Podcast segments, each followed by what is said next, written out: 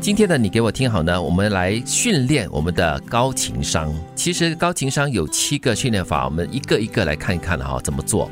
第一个呢，就是把看不顺眼的人看顺。多看几眼了，嗯看着看着了就喜欢上了哎，。有些人是不耐看的嘞， 多看几眼，你会越看越讨厌。哦大多怎数么办人是耐看的。 怎么样把看不顺眼的人看顺？你就尽量的去找他的特质，嗯他一定有人喜欢他，你就喜欢别人喜欢他的那个特质。嗯嗯再不然就是多想一想了，怎么说他也是别人的儿子啊，嗯父爹生亲妈啊养，的对对对对对对所以多想那方面可哎，能就不会是好妈一生点。爹养，妈生爹养，OK OK OK，对对对，其实总会有一个地方是你可以看的嗯啦，或者是你把他的优点哦，唯一的优点放大来看喽。 其实我觉得另外一个方法就是回头看一下自己 咯，啊你也不是一个完美的人。对对对，嗯好，那第二个方法呢，就是把看不起的人看起，首先你就要自我检讨了，你为什么会去看不起别人？是你凭什么？你是谁呀、凭什么？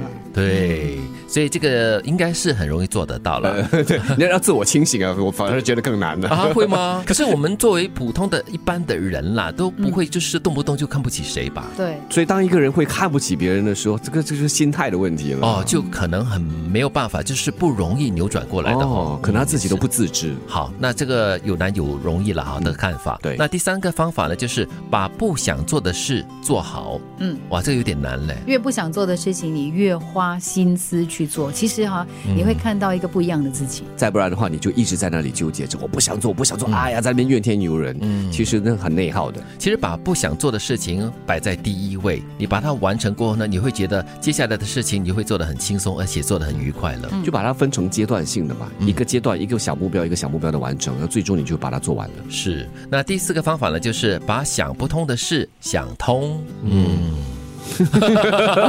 好像很难哈。要疏通有点困难。要怎么样把想不通的事想通？我觉得就是你要拆解这个问题，嗯，拆解这些事情，就把情绪化的部分拿掉。当情绪没有渗入在这个事情的层面上的时候呢，可能就比较容易处理，因为一旦有情绪的话，就很难冷静跟稳定的心情来面对了哦。再不然的话，其实你可能心中隐隐约约有一个答案了，嗯但是就是理不通。对所以这个时候找一个人说出来，你啊边说边梳理，而且你边说边听自己说的，说着说着，说不定就说通了，想通了。那第五个方法呢，就是把咽不下的气咽下。嗯，没有什么好就是纠结的，有一些事情，因为有的时候我们觉得说，我就是咽不下这口气，嗯但其实你你可以问一下你自己，你在纠结什么？是，有时候我们就是在当下啦，被谁气啦，或者是受了什么气的话呢，嗯都很难冷静。然后你在稍微过了一段时间过后呢，让自己情绪平稳下来过后呢，这个气很容易就咽下的。有时候是因为面子、个人的尊严，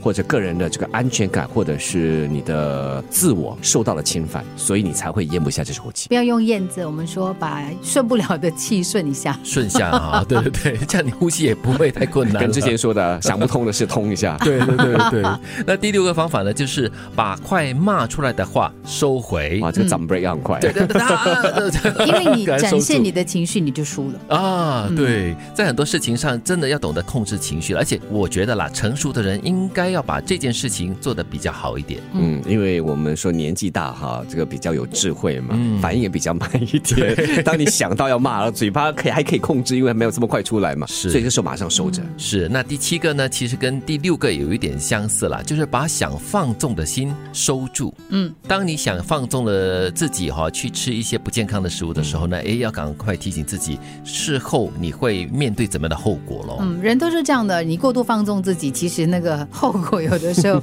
会不堪设想。是啊，后果自负了。对嗯所以这里放纵的心呢，也要看你放纵什么了。只要不害人，也不会危害到自己的话，偶尔就这样子还 OK 吧。嗯 是是是。高情商的七个训练法：一、把看不顺眼的人看顺；二、把看不起的人看齐；三、把不想做的事做好；四、把想不通的事想通；五、把咽不下的气咽下；六、把快骂出来的话收回；七、把想放纵的心收住。你不需要每时每刻这么做，但这样多做几回，你就会人看开了，情商高了，心情好了，事事顺了，